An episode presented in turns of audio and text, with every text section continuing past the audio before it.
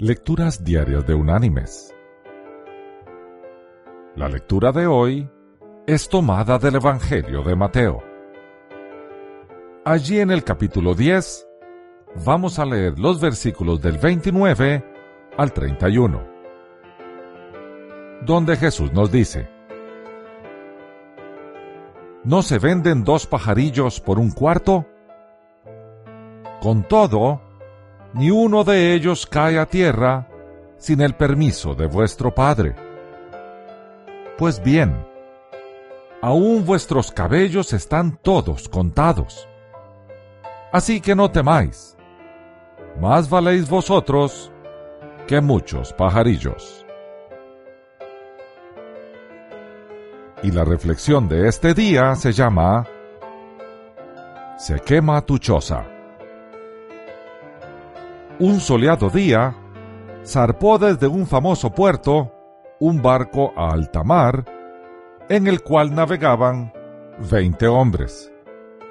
Era un viaje de cincuenta días, y entre ellos se encontraba un fiel cristiano, de quien todos en la tripulación se burlaban. Un cristiano marinerito. Una noche, estalló el cuarto de máquinas, y se hundió el barco, sobreviviendo solo el cristiano al naufragio.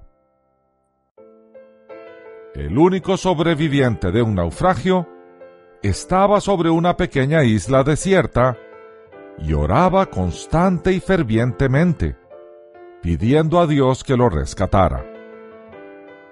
Cada día revisaba el horizonte buscando ayuda, pero ésta nunca llegaba.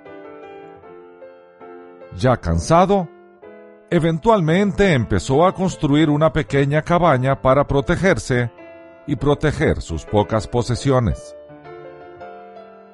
Un día se fue a pescar y regresó corriendo al ver que se quemaba su choza y no pudo salvar nada. Después de haber perdido todo, anduvo vagando en la isla como sonámbulo ya sin esperanza.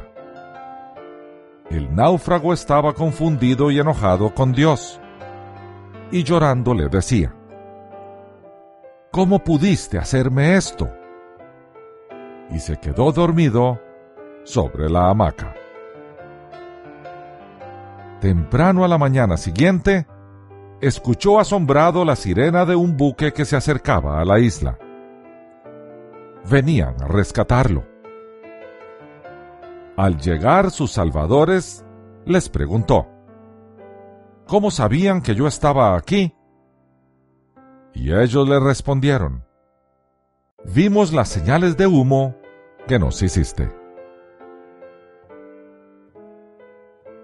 Mis queridos hermanos y amigos, es fácil enojarse con nuestro Señor cuando las cosas van mal, pero no debemos perder nuestra fe porque con seguridad Dios está trabajando en nuestras vidas en medio de las penas y el sufrimiento, para darnos crecimiento espiritual. Recordemos la próxima vez que nuestra pequeña choza se queme. No hay que perder la fe. Esta situación puede ser simplemente una señal de humo que surge de la gracia de nuestro Señor. Confiemos. La ayuda está en camino.